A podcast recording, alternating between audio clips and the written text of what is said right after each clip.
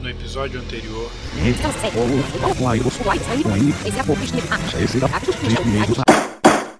Aqui é Marcelo Diniz e hoje eu serei o juiz. Ao meu lado tenho o promotor.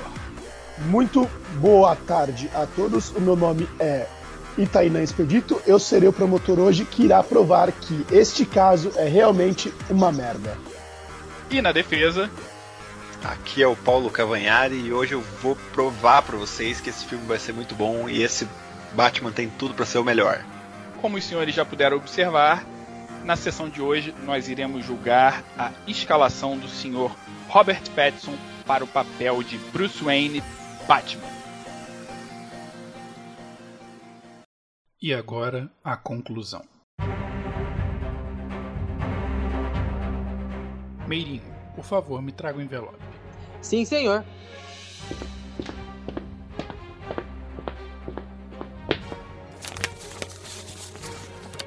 No caso 01.01.05/2020, o povo contra Robert Pattinson.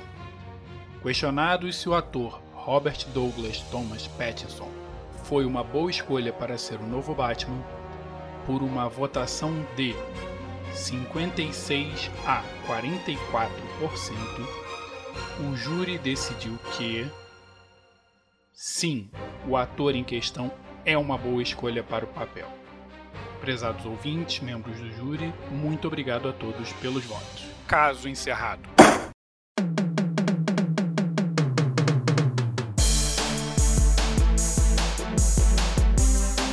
Excelentíssimos e excelentíssimas, bem-vindos a mais um JulgaCast! Nós acabamos de passar pelo mês de maio, um mês repleto de datas especiais para a franquia Star Wars. Obviamente, a data mais famosa é o 4 de maio, né, que o pessoal costuma chamar de Dia de Star Wars, Star Wars Day, May the Force be with you, mas não se restringe a isso. Outras datas muito importantes para a franquia acontecem no mês de maio. Curiosamente, o próprio aniversário do George Lucas é em maio, dia 14 de maio. Também em maio se comemora o lançamento do episódio 1, Ameaça Fantasma, episódio 2, episódio 3, episódio 4, 5, 6, todos eles foram lançados no mês de maio. Por isso, no episódio de hoje, nós vamos debater sobre talvez o mais polêmico filme da saga, Star Wars Episódio 9 A Ascensão Skywalker. Oh my god. E para me ajudar nessa difícil tarefa, eu tenho aqui comigo essa bancada estelar. João, bem-vindo ao JulgaCast. Por favor, se apresente.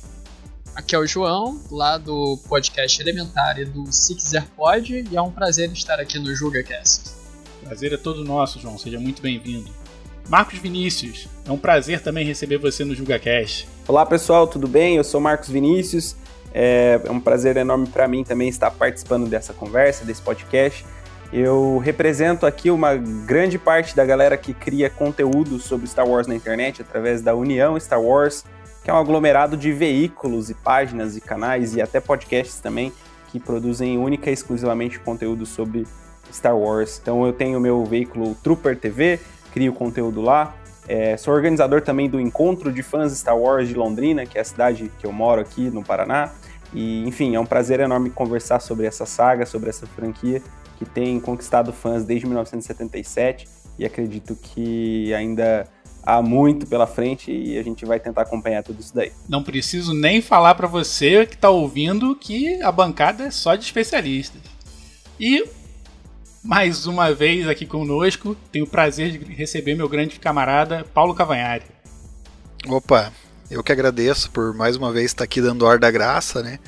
Para quem quiser ouvir um pouco mais da minha opinião ou das bobeiras que eu falo, você pode ouvir lá no Vigilante Atômico ou no Brawlhalla Cast também, que eu participo lá com o Marcelão. Isso aí. Estamos sempre juntos lá no Brawlhalla.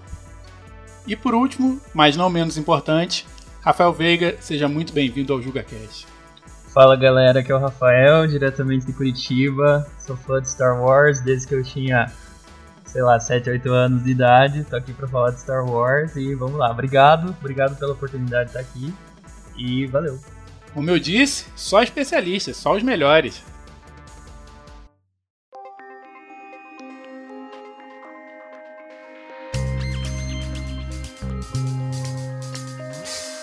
Para quem ainda não conhece o programa, para quem é novo, para quem está chegando por agora, o JugaCast tem uma regrinha. Todo mundo que participa do programa pela primeira vez tem que responder uma pergunta.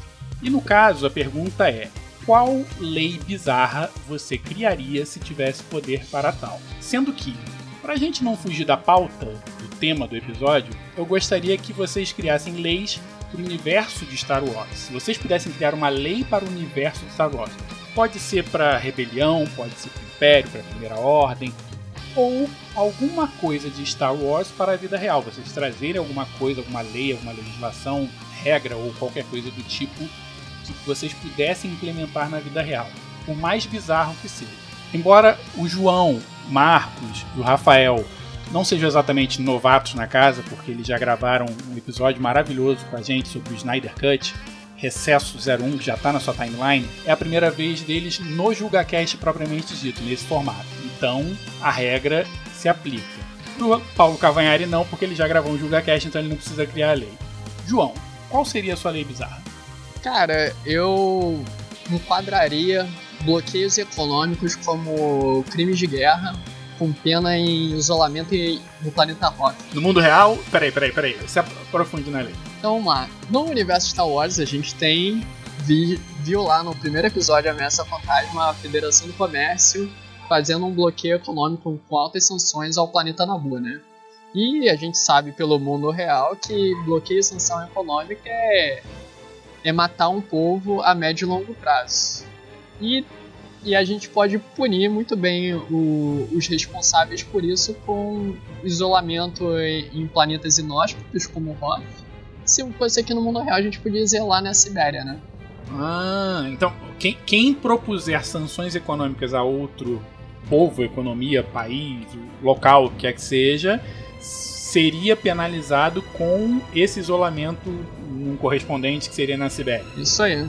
Pode ir para um deserto na Atacama, uma coisa assim. Num lugar bem, bem árido, bem inóspito. É. Uma paisagem bem característica de Star Wars. tem, tem que ser. Eu diria que no momento que estamos vivendo, isso aí seria até uma proteção para a pessoa, né? Com certeza. Eu diria que talvez, além da, da implementação que o João colocou, é, a gente poderia fazer esse exílio para outros tipos de pessoas, né?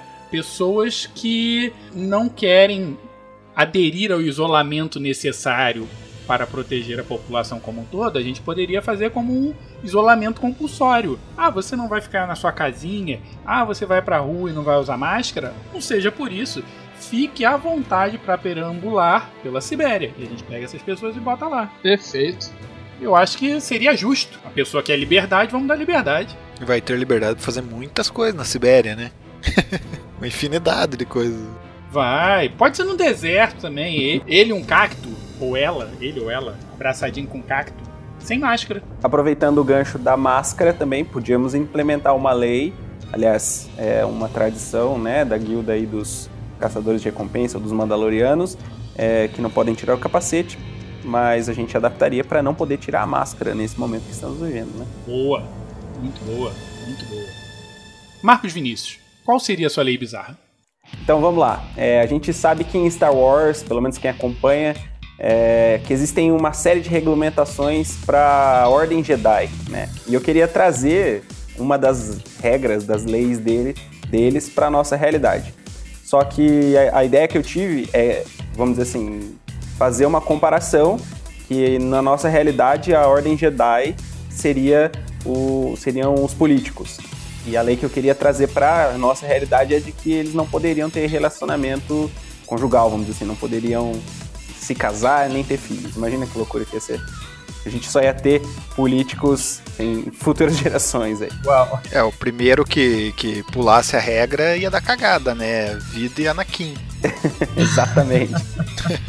e qual seria a punição para quem transgredisse a regra? Você tem alguma ideia? Eu acho que, como em Star Wars, acho que seria expulso da Ordem Jedi. Então, se é um político, ele não poderia mais atuar como político, né? Se ele pulasse a cerca. Ficaria inelegível? É, é uma boa, é uma boa. Caçar o mandato aí por pelo menos dois mandatos, né? Caçar aí a, o direito de se recandidatar aí por dois mandatos. Eu diria até que é uma certa justiça poética. Porque veja bem, você quer pegar os políticos que fodem com o povo, fuder com eles, impedindo que eles possam fuder. Exatamente. Muito bem colocado. Resumidamente. Mas não, será que a gente não correria o risco, ah, vamos dizer assim, o ser humano é um animal e esse animal privado, né, de poder realizar seus desejos, será que o bichinho, o bichinho político não ficaria enlouquecido e correríamos o risco dele fuder mais ainda com a população? Ó, se, se podendo, se com tudo liberado já tá merda que tá, imagina, eu acho que não, não- a gente não teria um agravante maior, não. Pior do que tá, não fica, né? Pior que está, não pode ficar. É. Tá certo. É um ponto. É um- eu gostei, eu gostei da lei. Boa lei, boa lei. Rafael Veiga, qual seria a sua lei bizarra? Então, na verdade, eu não pensei muito numa lei, lei bizarra, mas eu acho que uma coisa que eu gostaria de trazer para nossa realidade era o acesso a o acesso muito facilitado a certos veículos, porque eu vejo que no Star Wars todo mundo sabe pilotar uma nave, né? O Luke no episódio 4 mora lá no meio do nada e mesmo assim ele vai pra academia, o o plano dele de ir pra academia para ser piloto e ele já sabe pilotar, então todo mundo tem acesso a uma nave, um land speeder. Então eu queria que isso para nossa realidade fosse muito mais real, que a gente pudesse ter muito mais facilidade para pilotar aviões e, e outros tipos de naves que a gente pudesse ter.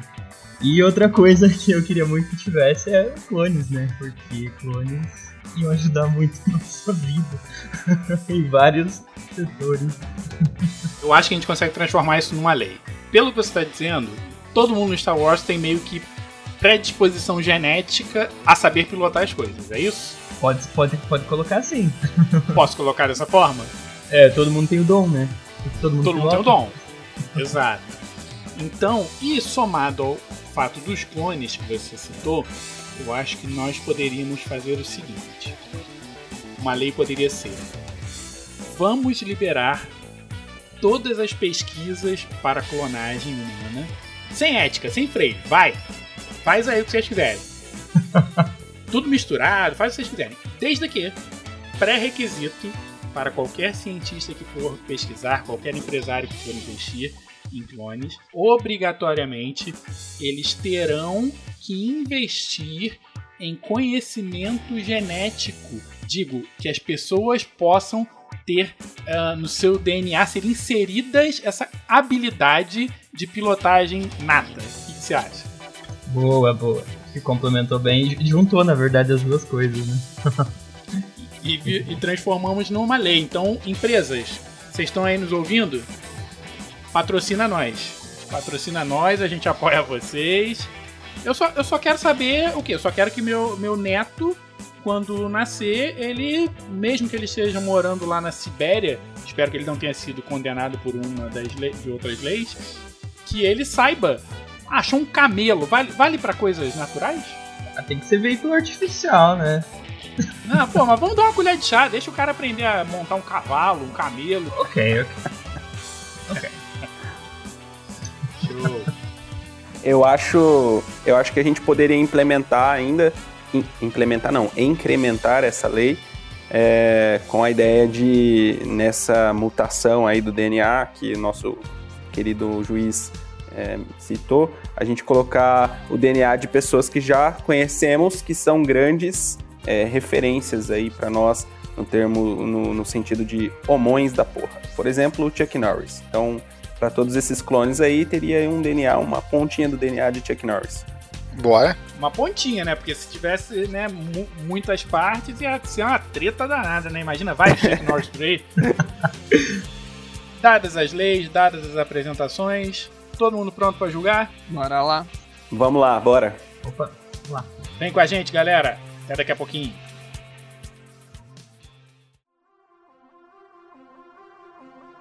Julgar, do latim judicare, ato de emitir parecer, opinião sobre algo ou alguém.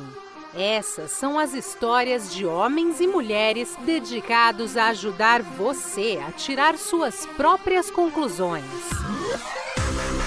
Eu sou Marcelo Diniz e hoje eu serei o juiz.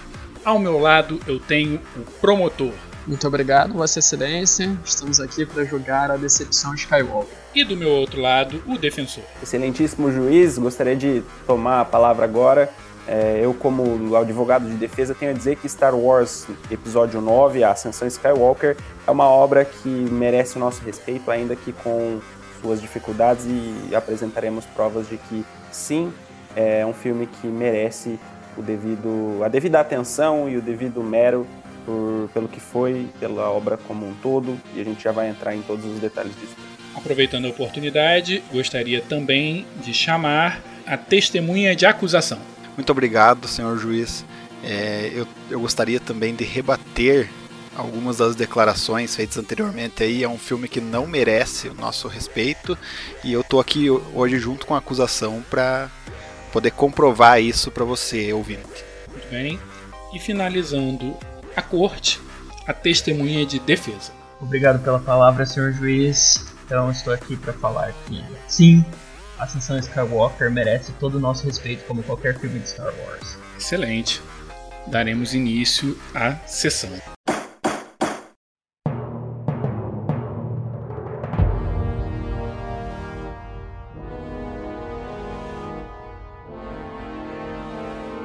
Doutor João, promotor, por gentileza, faça seu discurso de abertura. Obrigado, Vossa Excelência. Gostaria de abrir aqui dizendo que Ascensão Skywalker ele não faz jus ao fechamento dessa saga que se iniciou lá na década de 70 com Uma Nova Esperança. Esse filme ele não presta uma homenagem nem à trilogia clássica, nem à trilogia prequela e nem mesmo aos seus filmes antecessores dessa nova trilogia.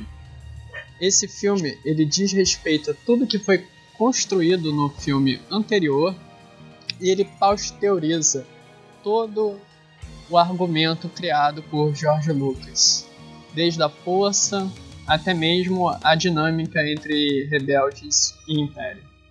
Muito obrigado, Dr. João, pelas suas palavras, pelo seu discurso de abertura. Doutor Vinícius, defensor, por gentileza, suas primeiras palavras, seu discurso de abertura. Meritíssimo, obrigado pelo direito da palavra. É, antes de mais nada, eu gostaria de mencionar que Star Wars é uma obra grandiosa em várias as esferas do mercado do entretenimento, do mercado do marketing, do mercado é, do merchandising um, em um contexto geral. E Star Wars Ascensão Skywalker, episódio 9, o foco dessa nossa é, assembleia de hoje, é, não deixa de ser nada disso que eu mencionei anteriormente e os pontos que embasam essa minha teoria, essa minha fala. É, a gente vai discorrer durante todo esse, esse debate, essa sessão. O que eu mais tenho a acrescentar é de que Star Wars sempre será Star Wars, independente de como será representado, em que mídia, em que formato. Então, a Ascensão Skywalker continua sendo parte de tudo isso, sem é, entrar muito afinco. É, não vejo diferença entre um filme que estreou esse ano, ou melhor, não vejo diferença na importância de um filme que estreou no último ano, em 2019, dos filmes grandiosos que foram da década de 70, de 80, dos anos 2000. Muito bem, muito obrigado pelo seu discurso, pelas suas colocações, Dr. Vinícius.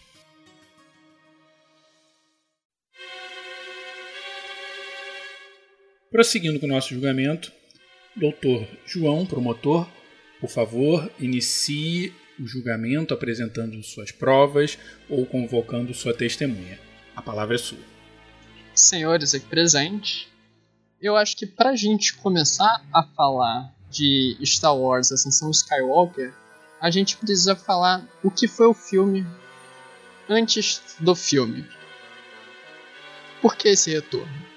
Porque a história começou certinho lá no episódio 7, com a volta de Star Wars para telonas, primeiro filme da era Disney, e com isso nós tivemos o badalado J.J. Abrams, que é um bom diretor, por sinal, para dar o pontapé inicial nesse, nessa nova trilogia, essa empreitada da Disney. Tivemos um filme muito bem recebido, tanto pelo público quanto pela crítica, e a ideia era que J.J. só dirigisse esse filme.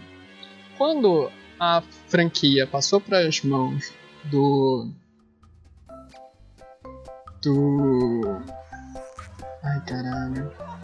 Ryan Johnson. Obrigado. Quando a franquia passou para as mãos do Ryan Johnson, nós tivemos um outro desdobramento, assim como na trilogia clássica passou das mãos do George Lucas para o Irving Cashner. E para o episódio 9, nós teríamos o Colin Trevorrow para roteirizar e dirigir esse filme.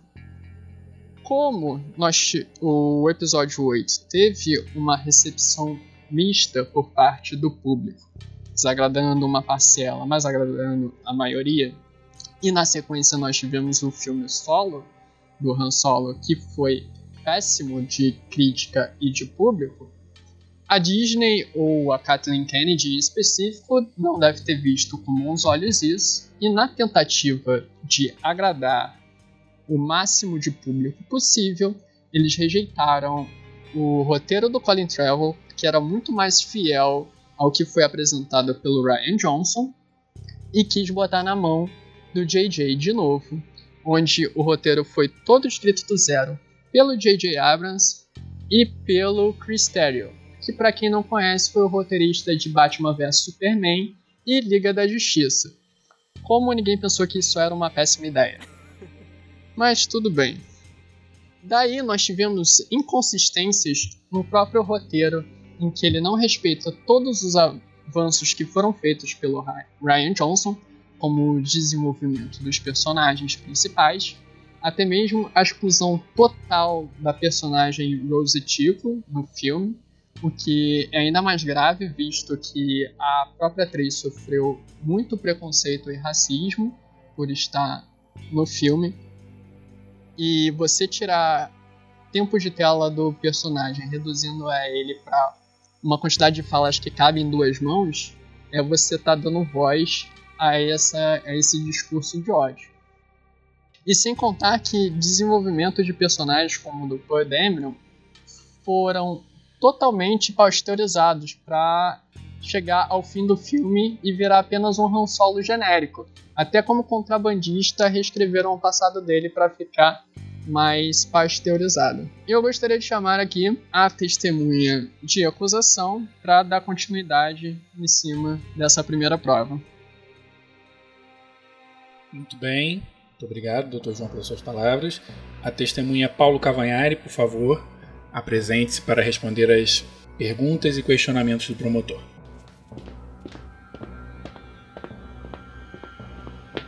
Muito obrigado, meritíssimo. Com licença a todos.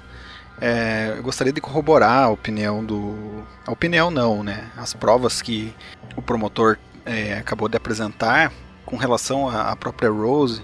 Eu acredito que isso só reforça o nosso argumento de que esse filme ele é apenas fanservice, é puro e simples, assim. Ele não tem nenhum tipo de profundidade porque ele não se compromete a dar nenhuma explicação sobre nada do que a gente havia sido apresentado nos episódios 7 e 8.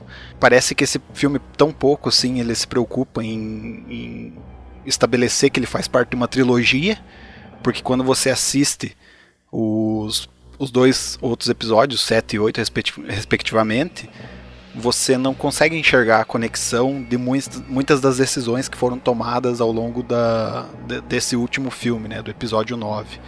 É, você tem a relação entre a Rey e o Palpatine, que era algo que, assim, na, na minha visão, tinha uma grande assim, a, era, era uma mensagem grande que era passada quando você tinha a Rey como uma ninguém você deixava entender que qualquer pessoa poderia ser, né, o, o escolhido, poderia ser grande, poderia ser um Jedi, né? E no último filme eles simplesmente ignoraram isso, é, trazendo ela para esse parentesco, mostrando que para ser importante você tem que é, ser de um núcleo, né, importante. Você tem que pertencer, pertencer a uma família importante. Então, uma mensagem que tinha tudo a ver com o que a gente conhecia de Star Wars, agora passou a ser mais uma mensagem genérica feita para agradar a fã que dá rage lá no Reddit. Muito bom, excelente testemunho. Testemunha Paulo Cavanhari. Doutor João, o senhor tem alguma pergunta para a sua testemunha? Então, senhor Paulo, como você muito bem apontou aí sobre o legado Star Wars da Força, em que Star Wars sempre nos mostrou que não precisa vir de uma linhagem para você ser um, um, usuário, assim como a gente não sabe quem é o pai do próprio Anakin, a gente não sabe quem é o pai do Obi-Wan, quem é o pai do Yoda, quem é o pai do Mace Windu, ou seja, todo e qualquer usuário da força, até o momento desse filme, não se tem uma importância da hereditariedade. A gente pode até pensar que por causa do Luke isso teria alguma relevância, mas se a gente vê o própria trilogia clássica, nós vemos que a importância do Luke naquele momento, no contexto da história, foi muito mais pelo envolvimento emocional dele com o pai do que a habilidade da força em si. O tanto que ele derrota o imperador sem utilizar a força em momento nenhum, nem mesmo para manusear o seu sabre de luz. O que você pode me dizer mais sobre isso? É, eu acredito que a, a, relação paterna, né, como você bem citou, não, não, não faz. Não, não teria grande importância para a saga, né? Mas eu acho que nesse último filme eles talvez se focaram demais em um detalhe, né? E, e isso meio que me parece, né? Isso é não, não é assim uma um fato, mas uma opinião pessoal de que me pareceu muita birra é, da parte do DJ Abrams ter é, considerado essa pequena fala do, do, do, episódio 8, quando o Kylo Ren se dirige a Rey e diz que ela é, é, apenas uma sucateira, né, uma ninguém, e parece que isso reverberou de uma maneira é, que tomou uma proporção que não deveria e acabou descambando para isso no episódio 9 ao ter todo esse circo, né? Foi montado todo esse circo para mostrar que ela tinha essa, essa linhagem, né?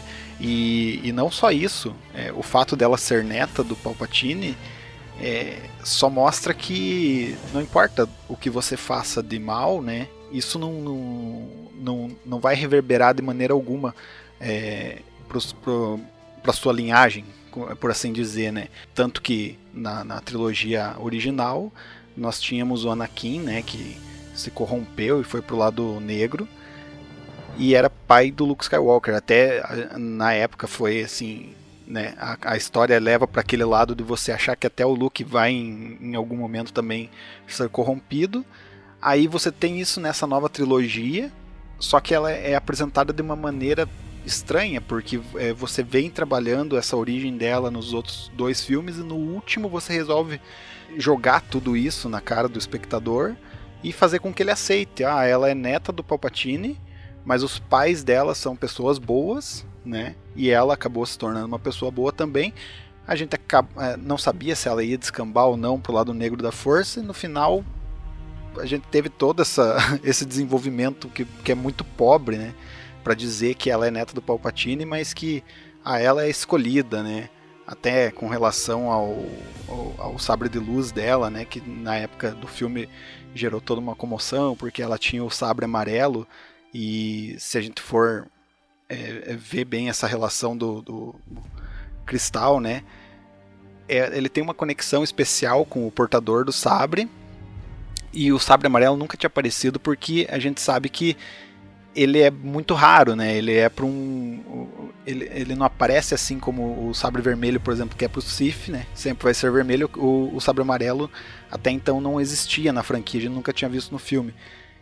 Saber disso, né? E saber dessa relação que tinha com o, o vô, os pais dela, é, é toda uma construção que poderia ter sido legal, mas que foi simplesmente jogada nesse último filme de maneira corrida. A gente não sabia se ela ia pro lado negro, a gente não sabia se ela ia pro lado é, da luz, né? Então, esse negócio da, da, da relação paternal eu acho que foi extremamente mal trabalhado. Doutor João, mais alguma pergunta para sua testemunha? Por enquanto não, meritíssimo.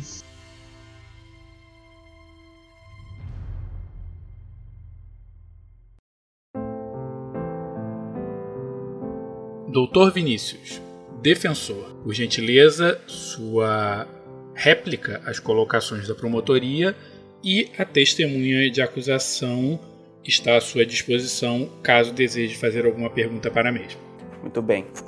Para início da minha fala e de minha réplica às acusações do nosso querido Dr. João, é, eu queria iniciar com um prólogo também, assim como ele o fez, dizendo que Star Wars é, sempre foi, desde o início, principalmente nos cinemas, uma história de família, uma história de aventura, de companheirismo e amizade, baseada é, temos muito bem clara a jornada do herói de Campbell sendo representada através da jornada de Luke Skywalker, né, como o jovem fazendeiro que saiu do nada e se tornou um herói salvando a galáxia com a destruição da primeira estrela da morte. Então, desde o início nós vemos que dentro dos filmes é, valorizou-se sim muito o papel de um personagem e do legado deste personagem. E Luke Skywalker desde o início foi Luke Skywalker com esse sobrenome Skywalker que eu estou fazendo questão de reiterar e de frisar e de deixar em negrito nos autos.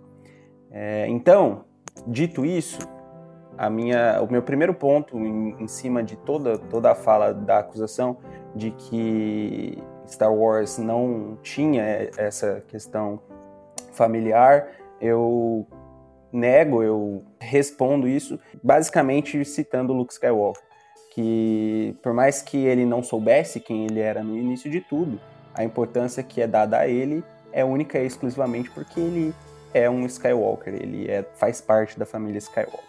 E assim, durante toda a saga, toda a franquia, concluída agora com Star Wars Ascensão Skywalker, uma série, uma franquia, uma saga de nove filmes, nós temos todos esses nove filmes voltados para essa família, né? Então, temos no último filme a família ainda representada através da General Leia, Leia que ela é uma Skywalker e do bem, Solo, filho de Han Solo e, dela, da princesa Leia também. É, no entanto, o ponto em que eles tocaram foi por conta da personagem Rey, que é a protagonista da trilogia século. Eu insiro ainda mais um detalhe em cima dessa personagem de que eu nunca acreditei que ela fosse uma ninguém. Desde o primeiro episódio da trilogia Sequel, em 2015, sempre ficou muito claro para mim e para muitos espectadores de que essa personagem, assim como Luke Skywalker foi no episódio 4, teria algo importante é, na jornada dela dentro de toda a nova trilogia. Então, para mim, desde o início, ela era uma pessoa importante que sim faz, faria parte de uma família importante. Muitos acreditavam que ela poderia vir a ser uma Skywalker também, mas com a conclusão de toda, é, de toda a história agora no episódio 9, nós vimos que ela tem uma linhagem importante, que é a linhagem de Palpatine, através é, de forma explicada até em um material expandido, um material de que foi, foram trabalhos de clonagem, e ela é filha de um, um clone do Palpatine que deu errado, e acabou gerando aí, trazendo todo o poder, toda a força do próprio Palpatine para dentro dela, né? Então, vemos que a linhagem é importante sim em Star Wars desde 1977 e não há como negar. Né? Nós tivemos no episódio 8, Os Últimos Jedi, a história de que qualquer um poderia ser sensitivo à força, e isso sim também é apresentado. Nós vemos outros Jedi que não são falados, não são mencionados, famílias, mas que o foco e a ênfase sempre esteve nos personagens que estavam, vamos dizer assim, ligados à família Skywalker e ao quórum principal, ao núcleo principal dos protagonistas da história. Né? Muito bem, doutor Vinícius. Muito boas suas colocações. A testemunha de acusação, Paulo Cavanhari, está à sua disposição. O senhor gostaria de fazer alguma pergunta para ele? Gostaria de, nesse momento, perguntar para a testemunha de acusação se ele mesmo teve a oportunidade de assistir aos três filmes da trilogia sequel e, especificamente, o episódio 9, Ascensão Skywalker, em sua estreia, em sua pré-estreia, e qual foi a reação dele ao exato momento em que terminou o filme. Perfeito. Eu pude sim assistir todos na pré-estreia. E como fã de Star Wars, eu acredito que o senhor também deve ter passado por isso. É, assim que eu saí da sala de cinema, sim, eu estava animado por ter assistido mais um episódio, mas com uma pequena reflexão de alguns minutos conversando com amigos, a gente já chegou à conclusão de que realmente não tinha sido tudo aquilo que na hora que você está assistindo você está na, no, numa atmosfera diferente, é, você está cercado por pessoas que você gosta, assistindo uma franquia que você tanto ama. Isso, obviamente, pode levar você a julgar que aquele filme talvez seja bom, mas com um pouquinho mais de pensamento é, dá para dá pra chegar à conclusão de que é, o episódio 9 não, não foi tão bom assim. E ele acabou até deixando melhores os episódios anteriores. É a mesma coisa com BVS, tá? Desculpa, eu não pude me conter. Olha, a parcialidade já vai tomar conta desse tribunal.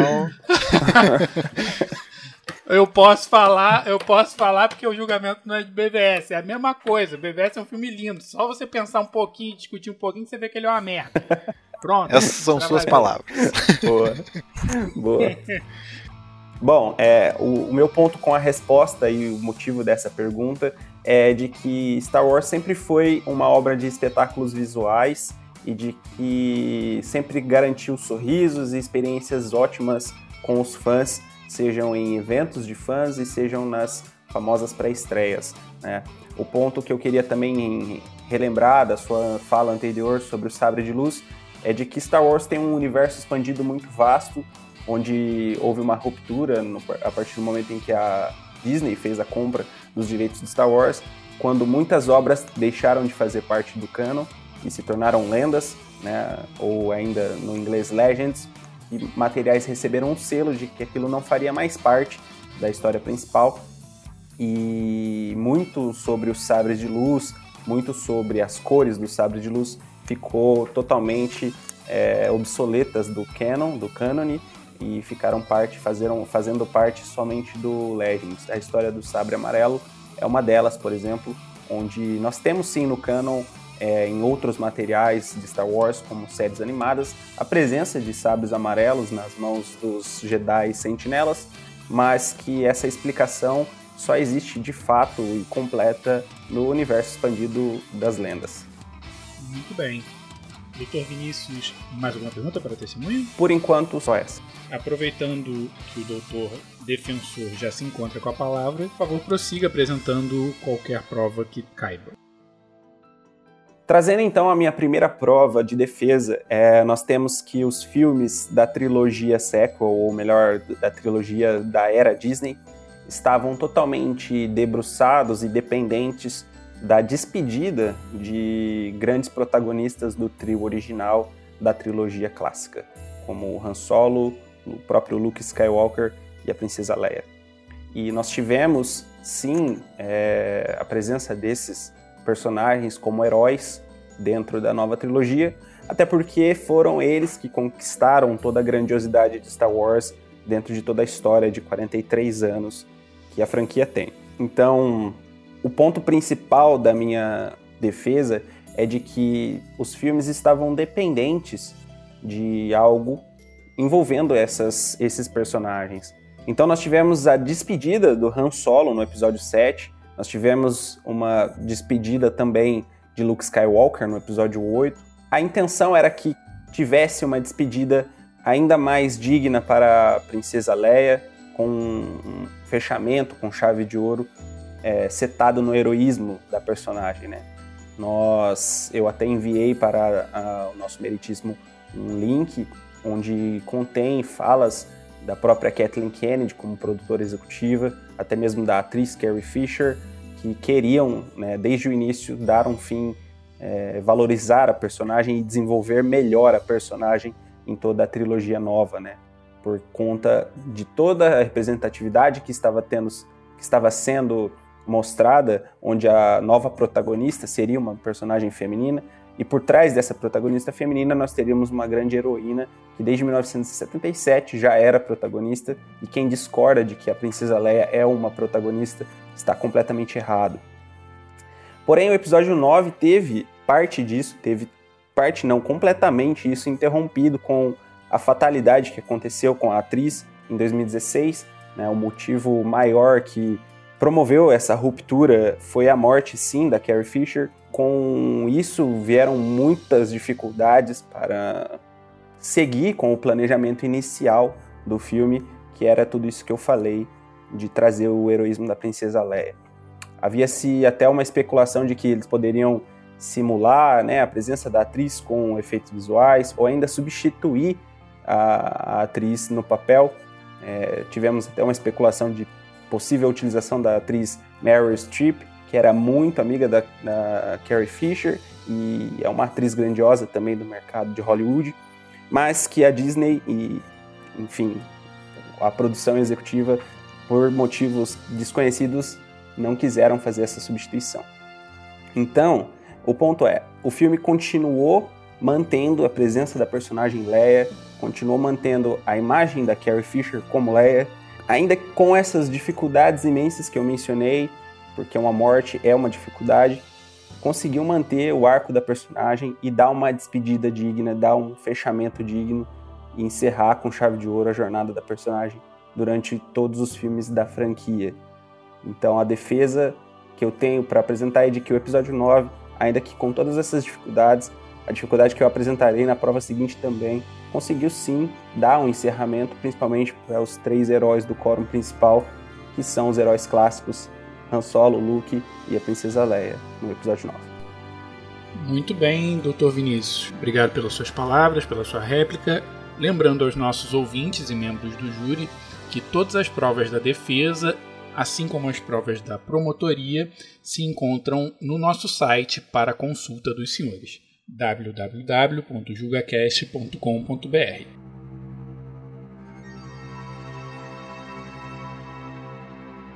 Doutor Vinícius, o senhor gostaria de chamar a sua testemunha de defesa? Então, aproveitando toda essa minha introdução, gostaria de chamar a minha testemunha de defesa aqui. É, Rafael, por favor, dê o seu parecer, dê a sua explanação sobre tudo isso que a gente já apresentou e já comentou sobre o positivo, o ponto positivo do episódio 9, Ascensão Skywalker. Senhor Rafael Veiga, testemunha de defesa, por favor, aproxime-se e inicie suas declarações.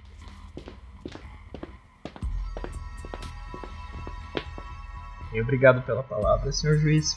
Bom, complementando então o que o Dr. Vinícius estava falando sobre esse último filme da saga e falando justamente sobre isso, pelo fato dele ser o filme que encerra esses nove episódios, essa saga inteira é, da família Skywalker. É, primeiramente, eu acho que a gente deve uh, analisar tanto esse filme quanto essa trilogia de uma maneira um pouco separada, porque com os seis episódios que a gente tinha, trilogia clássica e depois que foram feitas prequelas contando o que foi o que, o que aconteceu antes e, e que levou aos eventos da, da trilogia clássica, eu acho que a gente tem que separar um pouquinho essa trilogia nova porque a história estava completa. Então o que tinha que vir agora era coisa nova. Pra, assim como continuar, porque não deixa de ser uma continuação de, dessa saga, mas para trazer coisas novas depois de uma história que já tinha encerrado. Então nós temos que analisar essa trilogia por si só e também esse filme por si só. Cada capítulo, cada episódio, na verdade, como é Star Wars, acho que cada episódio dessa nova trilogia ele conta a sua história, ele tem o seu estilo é, de contar uma, uma história diferente também, independente se ele é uma trilogia, ele é parte de um todo, ele também tem as suas é, peculiaridades individuais. Então, falando sobre a Rey, Rey Skywalker, é, complementando sobre ela e sobre a questão da família, né, e sobre a questão dessa ancestralidade, né, essa linhagem de, de, de poder com a força, o episódio 7, O Despertar da Força, ele trabalhou muito nisso na personagem da Rey, assim como Luke Skywalker lá no episódio 4. Eu acho que a gente queria saber quem que é essa personagem e o filme ele te, te, te guia, ele te pega pela mão e ele te guia para que você fique curioso quem que é essa personagem, quem ela é no meio disso tudo. E isso foi uma coisa que J.J. Abrams, lá no primeiro filme dessa trilogia, no episódio 7, ele montou isso. Tanto é que é o único filme de Star Wars que ele acaba num cliffhanger. Ele acaba meio que sem final. É uma cena que fica cortada no final desse filme. E aí você espera dois anos para saber o que vai acontecer. E a gente estava sedentos por respostas sobre quem é Rey. E aí, como nós temos uma trilogia que, assim como na trilogia clássica, não, não foi preparada, eu acho que esses três filmes, eu acho não, mas eu sei que esses três filmes eles não foram assim todos preparados assim antes como um todo, mas as coisas foram rolando no passar desses últimos anos. Vem os últimos Jedi e, e ele realmente é, subverte um pouco essa, essa personagem da Rey, porque, ah, de repente ela não é ninguém. Em defesa do último filme, e que nós temos J.J. Abrams novamente no comando, ele quis dar a, ao público e à história mesmo é, essa linhagem da Rey, porque foi algo que foi construído lá no episódio 7. Então a gente precisava dessa resposta, a gente precisava desse conteúdo, já digo, nesse filme. E aí, falando um pouquinho sobre o desenvolvimento de outros personagens, Paul Dameron, não vejo nenhum problema com o desenvolvimento dele. A gente conhecer um pouco mais dele, um outro lado dele, eu não vejo nenhum problema nisso. Ah, é uma cópia do Han Solo, mas a gente sabe que Star Wars tem muito isso, tem muito personagem que se assemelha ao outro, né? como acho que foi George Lucas que falou que é como poesia, rima. Então eu não vi nenhum problema com o desenvolvimento do Paul Dameron. E aí, falando sobre o sabre da Rey, eu acho que é uma coisa nova sim, mas por que não? A gente viu tanta coisa nova nesses últimos filmes e o sabre dela, eu, eu tava pensando aqui enquanto vocês estavam falando sobre o sabre dela ser amarelo, o sabre amarelo já apareceu, né? É, se eu não me engano, no Clone Wars tem sabre amarelo, embora a gente não saiba muito sobre ele, não tenha aparecido em nenhum dos filmes mesmo. Mas o sabre da Rey, na verdade, ele é dourado, então pode ser uma coisa diferente ali também, a gente não sabe muito sobre ela. E eu acho que dá liberdade também para que a gente tenha histórias futuras.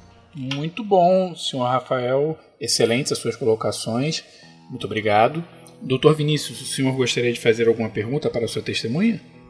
Sim, é, Senhor Rafael Veiga, assim como você mencionou sobre o final da personagem é, Rey Skywalker, e eu volto até na minha fala anterior sobre a ideia das famílias de Star Wars e a ideia da trilogia nova, da trilogia clássica e da trilogia prequela estarem totalmente baseadas, estarem totalmente setadas em torno da família Skywalker. Nós temos a personagem Rey como uma personagem que se identificou com a família Skywalker por se sentir parte de uma obra maior, onde envolveu uma obra que envolveu os Skywalkers desde lá atrás com a profecia do escolhido. Né? Então temos a Rey finalizando sua jornada, se autodenominando Rey Skywalker, porque se sentiu acolhida até pelo Luke e pela Leia, como é apresentado também no final do episódio, no final do filme. Portanto, ela se tornou uma Rey Skywalker pelo legado Skywalker qual foi sua reação no cinema ao ver que o filme começou parecendo uma tragédia, que iria dar tudo errado e que a Rey poderia sim cair pro lado sombrio da força, mas que no final ela termina como uma Skywalker, assim, dizendo assim, fazendo jus ao nome Ascensão Skywalker.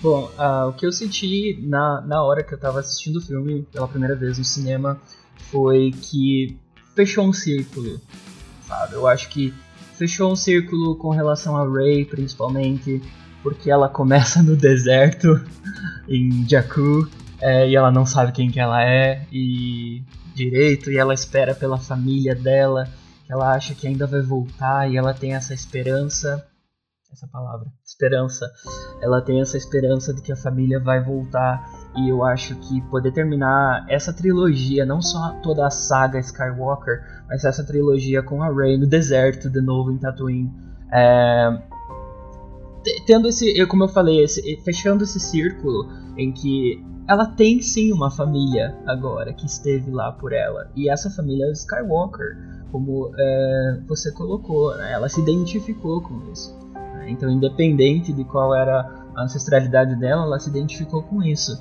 E eu acho que é algo assim que é, é, fecha muito essa saga inteira também, porque dá é, uma continuidade aos Skywalker, que foram os principais personagens, essa família que, que, que é, todas as histórias se passaram em volta dela. Então a minha reação foi muito. Uau! É isso.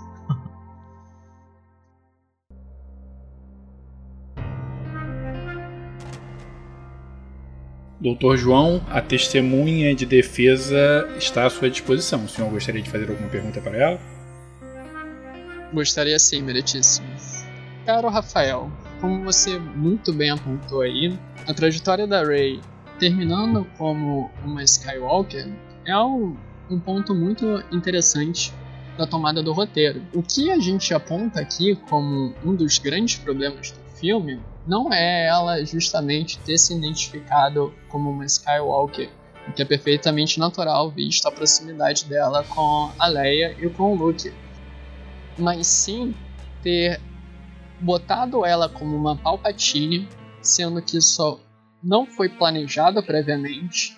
Isso não foi planejado quando o JJ fez o sétimo filme, isso não estava no planejamento quando teve o oitavo, e nem mesmo no, quando o Colin Trevorrow ia dirigir o nono, isso não era, em ponto nenhum, setado ela como uma Palpatine. Desde o início ela de fato era ninguém. E quando a gente vê essa construção do Palpatine, que eles literalmente ressuscitaram ele do nada, sem justificativa nenhum no filme, é a apresentação dele da volta dele foi durante uma live de Fortnite, uma semana antes da estreia, a gente vê que de fato ele, o roteiro desse filme ele não foi planejado. Houve uma terrível condução aí do Story Group de, de Star Wars que não soube pegar as pontas já abertas no, nos dois filmes anteriores e amarrar nesse filme, criando problemas que não existiam para poder tentar encontrar soluções como você vê essa problemática dentro do roteiro do filme? Tá, então primeiro que eu não vejo como uma problemática no roteiro do filme o fato do Palpatine ter retornado. Eu acho que ele é o vilão supremo nesse filme e o vilão supremo de toda essa saga. E eu acho que ele explica o Snoke. Ele explica esse personagem que a gente não sabia bulhufas, tanto no episódio 7 quanto no episódio 8, mas aí chegou o episódio 9 e a gente, ah não, era o Palpatine. Ele que, ele que tava comandando a primeira ordem e esse supremo líder que era o Snoke desde o começo. Ele resolve, na verdade, o fato do Palpatine ter voltado à vida resolve esse, não diria que é um furo, mas como qualquer encerramento de uma trilogia, de uma saga, você precisa de respostas. Então eu acho que ele volta para a gente entender, ah, então ele estava por trás de tudo isso. Inclusive, a relação dele com a Ray explica muito, é, porque é através dele que a gente sabe que quem são os pais da Ray e por que, ela foi. Por que, que ela ficou sozinha no, no planeta lá? Por que, que os pais dela deixaram dela? Por que, que eles não voltavam? Então eu acho que ele traz essas respostas. E eu acho assim, que eu posso estar até fugindo um pouco, mas para uma outra pessoa, um filho meu, por exemplo, que daqui a alguns anos vai assistir essa saga, e ele assiste os três episódios dessa nova trilogia, para ele vai fazer muito sentido tudo que foi construído ali, daí ele vai chegar no último episódio e ele vai ver, ah, Palpatine. Partindo do, do princípio de que ele veria todos os filmes assim, de uma vez só. Ok, testemunho Rafael, muito obrigado. Doutor João, mais alguma pergunta? É, aproveitar que você citou aí os pais da Rey, você sabe quem são os pais da Rey? Qual é o nome deles? Então, eu acredito que até o momento não foi revelado toda essa história, né, a gente ainda parte do princípio de que eles não eram ninguém, assim como foi colocado nos últimos Jedi. Porque querendo ou não, Palpatine, sendo o avô dela, ele passou todo o poder para essa linhagem, foi criada com o filho dele, que na verdade é um clone, e que teve essa filha por meios naturais. Mas a gente ainda consegue ver os pais da Rey como se fosse ninguém, porque na real eles não fizeram nada além de gerar essa filha que herdou todo esse poder. Então a gente não tem tanta informação sobre eles, mas eu acho que assistindo o filme você não precisa de toda essa informação, porque são personagens um pouco mais secundários, embora eles sejam os pais dela, mas eu acho que são personagens um pouco, um pouco mais secundários. E aí a gente continua partindo daquele princípio, isso é genial, porque a gente continua partindo daquele princípio de que os pais dela eram ninguém. E que a vida dela foi como uma, foi uma vida de quem não era ninguém naquele planeta. Mas você não vê isso como uma quebra de ritmo? Porque nós temos o, o Steve Palpatine, que é muito importante. De repente, ele tem um filho que, não explicado no filme, mas depois com material extra a gente ficou sabendo que ele foi um, um clone, não um clone-clone idêntico ao, ao Steve, mas um clone construído, né, digamos assim. Ele não tem nenhuma relevância como usuário da força e de repente tem assim, um grande interesse com a filha natural dele que depois a gente descobre que tem tem uma quebra de você consegue ver que tem uma quebra de narrativa aí e o que eu perguntei do nome é uma coisa muito peculiar muito particular em Star Wars é que todo personagem por mais coadjuvante que ele seja ele tem um nome quando a gente vê lá no episódio 5 que passa uma cena de 5 segundos mostrando os caçadores de recompensa que o Império contratou, cada um daqueles personagens tem nome. Quando a gente vê no episódio 8, quando mostra lá o cassino, a mulher que tá do lado do cara que era o Codebreaker, ela tem um nome. Que é uma personagem que apareceu dois segundos em tela. Agora, alguém que por mais que não tenha um destaque no filme, mas tem uma relevância grande para a história, não ter nenhum nome nos créditos, mostra uma falta de cuidado de direção e roteiro com esse filme. Tá, primeiramente, pode ser que me falhe a memória, mas eu não lembro de ter sido citado nomes de todos os caçadores de recompensa no episódio 5 do Império Contra-Ataca. Claro que se tratando de Star Wars, a gente tem universo expandido, a gente tem games, a gente tem livros, a gente tem uma infinidade de material extra. Então, claro que a gente vai acabar sabendo o nome dos outros personagens mais cedo ou mais tarde. Mas eu não lembro do meu episódio 5 ter o nome desses caçadores de recompensa, a não ser depois e, e que foi revelado, que foi apareceu num livro, apareceu num quadrinho ou algo assim. E também nos últimos Jedi, lá no cassino, eu também não lembro do, do nome dessa personagem. Ao meu ver, quando você tem um filme, você não precisa do nome de todo mundo. A gente assistiu o Retorno de Jedi sem saber que os Ewoks eram Ewoks. Eu acho que nem o nome do Wicked é citado no filme. E mesmo assim são personagens muito importantes. Então eu acho que um nome no, de um personagem, eu precisar saber o nome de um personagem, é, está aquém de, de, de, do filme. Eu posso é, entender o filme, eu posso curtir o filme, mesmo sem saber o nome de um personagem ou outro, que não é tão importante para a história. É importante, porque gerou essa é, personagem, mas que na história a gente só vê num, flashback rápido. Você está se atendo um pouco a detalhes que não são tão necessários e que não diminuem. Então você acha que essa quebra, independente do, do nome ter ou não ter, é natural? Não é um problema para a história? Essa quebra é de você ter o Palpatine, um personagem muito importante, e a neta dele, de repente, passar a ter uma importância muito grande, e a pessoa intermediária não ter relevância nenhuma. Em termos de história, não de nome. Certo. Eu não vejo nenhum problema com isso, só porque ele era um clone do Palpatine. Um clone que o Palpatine considerou como inútil né? Porque foi um clone que não deu certo, justamente o fato dele ser um clone que não deu certo. Eu não vejo nenhum problema em ele não ser um personagem importante. Eu acho que ele não precisa obrigatoriamente ser um personagem importante dentro da história. Então eu não, não, não vejo nenhum problema com isso. Meritíssimo, eu gostaria de é, levantar uma questão com relação às perguntas do Dr. João para com a minha é, testemunha de defesa que gostaria de fazer uma pergunta para o Dr. João, aliás, se ele puder responder, vai ser de muito valia para o nosso tribunal. Dr. João, é, você tem olho azul? Não tenho. Alguém de sua família tem olho azul?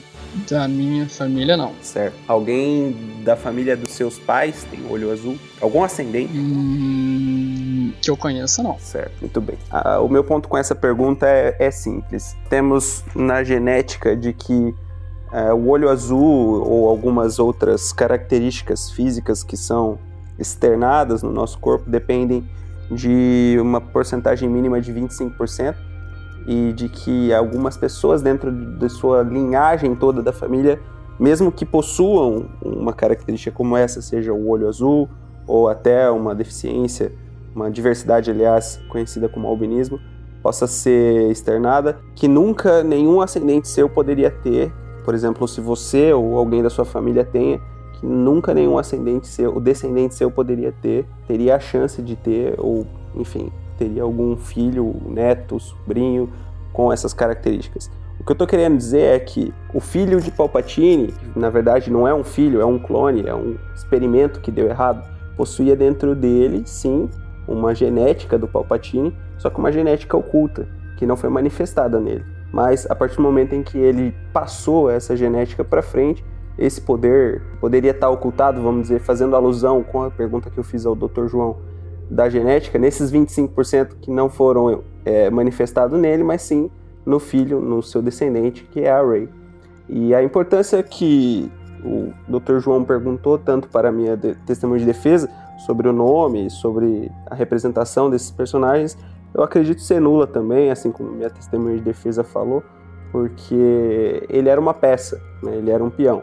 E assim como todos esses outros personagens que não são citados os nomes, mas que os nomes vêm à tona nos materiais dicionários ilustrados de Star Wars, né, como nós como bons fãs acompanhamos tudo para saber por conhecimento, mas o, fato de que os pais ali da Rey não têm o, o nome deles apresentados, acho que pode ser sim um furo, podem ter esquecido ou deixado de lado, mas por conta disso mesmo, do poder que foi passado, foi transmitido pela genética, está somente observado na Rey, que poderia até ser encarada como não neta do Palpatine, mas é, até mesmo filha do Palpatine, já que o, o, gerador dela foi um clone dele, um clone que deu errado. Teoricamente ela não é uma neta, ela é uma filha. Mas o ponto, eu só queria observar isso e fazer essa comparação, essa analogia com a questão da genética e do porquê a, o filho talvez não teria manifestado a mesma importância que a neta teve. Bem, nessa analogia que você usou aí, você está recorrendo a uma relação mendeliana monogênica, né? Em que não ficaria muito bem aplicada a características complexas, se você vê uma manifestação multigênica para outras características. E aí você precisaria assumir que você tem uma monogenicidade recessiva para poder não ter essa expressão no pai e depois você observar isso na mãe. E se a gente quiser levar para um lado mais científico da relação com a força, nós teríamos que voltar para o que foi apresentado para a gente na Ameaça Fantasma das midichlorians, onde que não é uma característica genética do indivíduo em si, mas uma relação simbiótica de micro-organismos, as midichlorians, que habitam o interior das células do usuário. Mas aí a gente tem que lembrar que a força não é simplesmente uma questão genética e sim uma, relação, uma relação de afinidade com algo que é impalpável. É algo que habita todos os seres vivos e está presente também no, na matéria inorgânica, assim como você consegue levitar uma pedra ou até mesmo uma X-Wing. Então, você botar por esse ponto não foi uma analogia muito bem aplicada, embora eu tenha entendido o seu ponto. A minha questão mesmo não era nem ir para a questão da força, e sim de relevância dentro da história ou personagem em si. Eu não, não digo nem por assim dar tempo de tela para ele ou explicações mirabolantes. Assim, simplesmente ele ter sido totalmente apagado de importância para a história ele é um ninguém e é falado que ele não era ninguém, mas de repente ele tem uma filha que é alguém, que não era, mas agora é. Entende o, o meu ponto? Sim, sim, sim, entendo. É, a, aliás, a, a, a, fala do Ben Solo, do Kylo Ren no episódio 8 para a própria Rey, dizendo que ela é uma ninguém, é, na minha opinião, analisando até de uma forma poética, é uma mentira. E que nunca nada provou que isso era uma verdade. E outra coisa que foi provada sempre que é uma verdade é que os midi-chlorians continuam valendo. Depois do episódio 1, A Ameaça Fantasma, nunca ninguém falou que aquilo era falso ou que não era mais válido. Então acredito que por durante toda a saga aquilo continuou sendo uma verdade, mesmo sendo mal recebido pela comunidade dos fãs e mesmo ninguém nunca mais tendo mencionado aquilo novamente. Mas acredito que sim, continue valendo. Sim, sim, continua valendo isso. Continua canônico embora não tenha citado nada para frente e até mesmo o DJ já ter declarado que ele odeia que o Jorge Lucas tenha querido explicar a força de maneira científica.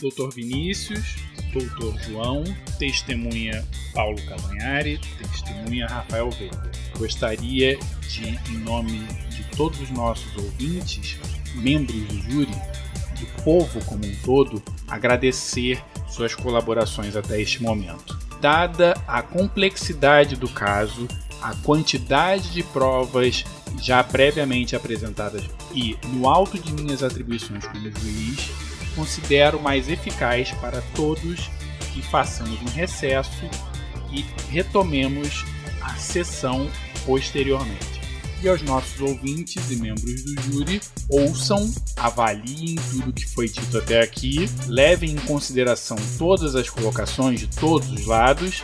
Embora o tribunal esteja em recesso, os senhores já podem votar. A votação permanecerá com possibilidade de ser alterada até o próximo episódio, quando os senhores ouvirão mais provas, mais alegações e aí sim poderão tomar sua decisão final. Muito obrigado a todos e a corte encontra-se em recesso.